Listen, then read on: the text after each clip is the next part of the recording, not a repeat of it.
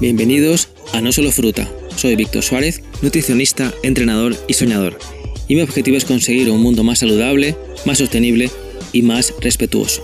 Por eso, en este podcast hablaré sobre salud y deporte, cómo simplificarnos la vida, cómo ser más felices y compartiré pequeñas reflexiones para mejorar nuestra vida y la de los demás.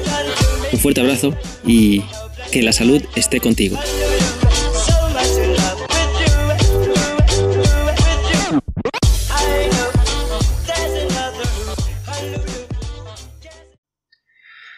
Muy buenas, ¿cómo estáis? Espero que estéis genial. Hoy hablaremos sobre la muerte. es un tema que creo que es interesante porque nadie se va a escapar de ella. A todos nos va a llegar nuestro momento, más tarde o más temprano, en mejores o peores condiciones, mejor o peor acompañado, más o menos felices, pero el momento de la muerte nos va a llegar. Y creo que es importante que hablemos de ello, ¿no? Que no sea un tema tabú, que sea un tema que, lo expresemos abiertamente, que no haya problema en, decirlo, en hablar sobre ello. Al fin y al cabo, como digo, es algo que, no podemos escapar de ello jamás. Nos va a tocar en algún momento. Y hoy precisamente voy a hablar sobre el, el proyecto de derechoamorir.org. Lo repito, derechoamorir.org que es una página que lo que hace es eh, animarte a hacer un testamento vital, donde, bueno, pues cuando ya tu vida ha llegado a una salud pésima e irreversible, que tengas el derecho de morir dignamente, de, de no estar atado a una máquina en estado vegetal durante 5 o 10 años, una vida horrible, totalmente dependiente para todo, comer, lavarte, tu higiene, todo. O sea, no puedes hacer prácticamente nada, salvo mirar, respirar y pensar si eso, ¿no? Porque si a lo mejor tienes algún problema de demencia, tampoco es que pienses de una manera lúcida. Y, no creo que nadie sea feliz viviendo una vida tan dependiente, tan, tan limitada. Y yo creo que, bueno, pues eh, es un, yo por lo menos de manera personal lo he pensado mucho tiempo y, creo que si mi vida por alguna razón me pasara algo así, tengo un accidente y bueno, pues como digo, tengo una salud mm, de estado vegetal y con, una, y con unas condiciones irremediables e irreversibles, sinceramente querría morir de una manera digna, que es simplemente algo como que te duermes y nunca más te levantas es una muerte placentera, tranquila, sin dolor. Sinceramente, ¿qué más se puede pedir, no? Y como digo, en la página de derechoamorir.org la verdad es que es muy interesante porque defiende el derecho a morir dignamente, que hay unos, hay unos países en la Unión Europea y en el mundo que ya lo contemplan, otras que, no, evidentemente.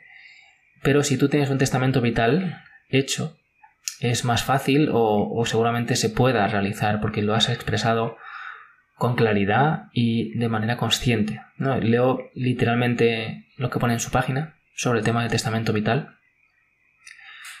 En tu testamento vital puedes decidir qué tratamientos quieres y cuáles rechazas cuando el deterioro de, cuando el deterioro de tu salud sea irreversible y hayas perdido la capacidad de tomar decisiones.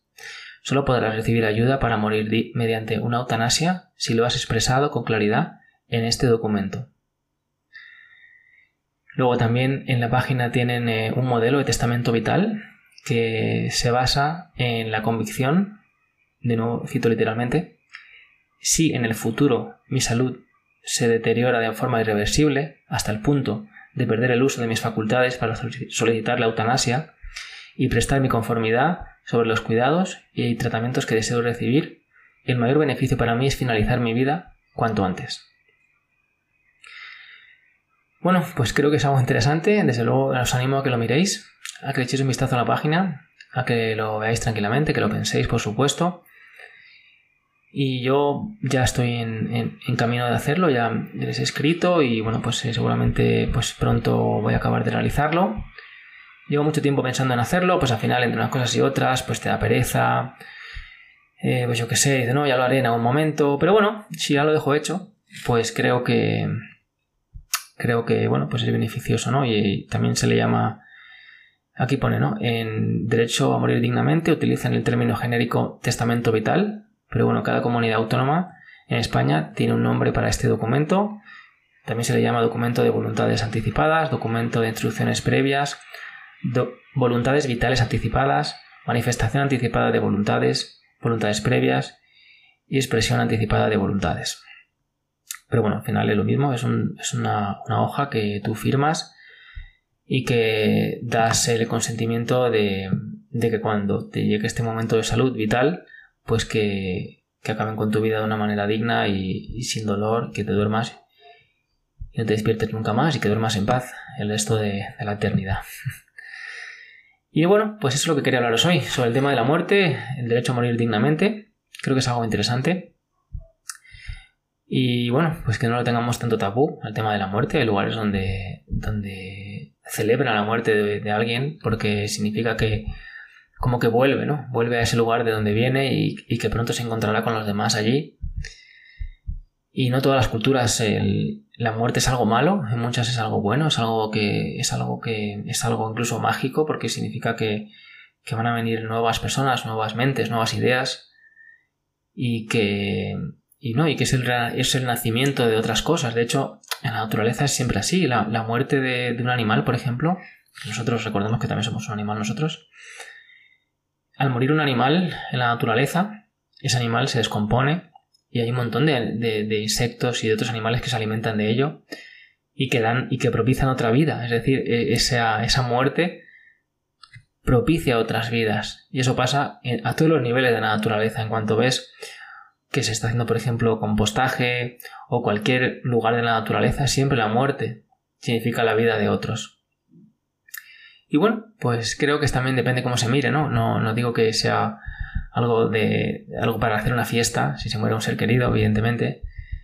Pero sí a lo mejor, bueno, pues tener nuestra verdad, como he hablado en otros, en otros audios, tener nuestra manera de ver el mundo, haber pensado sobre ella, quizás habernos despegado de, de lo cultural, habernos despegado de, por qué pensamos así sobre esto. Es, algo también creo que deberíamos también pensar sobre ello a menudo. ¿no? ¿Por qué siento esto cuando alguien hace eso? ¿O por qué siento esto otro cuando veo esto de aquí? Muchas veces es el resultado de, bueno, de la cultura en la, que hemos, la que hemos vivido, de nuestra educación, en el colegio, en casa.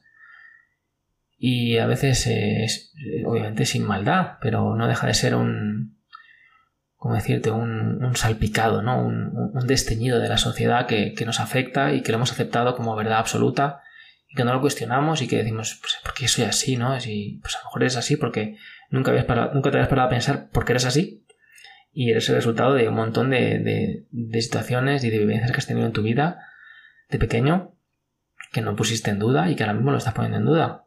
Fantástico, enhorabuena, ya era hora. Bueno, pues espero que este audio os haya gustado, os haya hecho pensar sobre ello, que os haga pensar sobre el tema. Y bueno, pues nos vemos en el siguiente, en el siguiente audio. Un fuertísimo abrazo y, como siempre, que la salud esté con vosotros.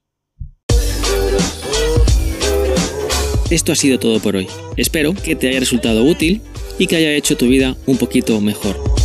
Si quieres más información, recuerda que me puedes contactar y seguir en mi página web biovictor.com y mis redes sociales como Instagram o Facebook. Estoy como Bio Víctor Suárez. Gracias por estar ahí, un fuerte abrazo y que la salud esté contigo.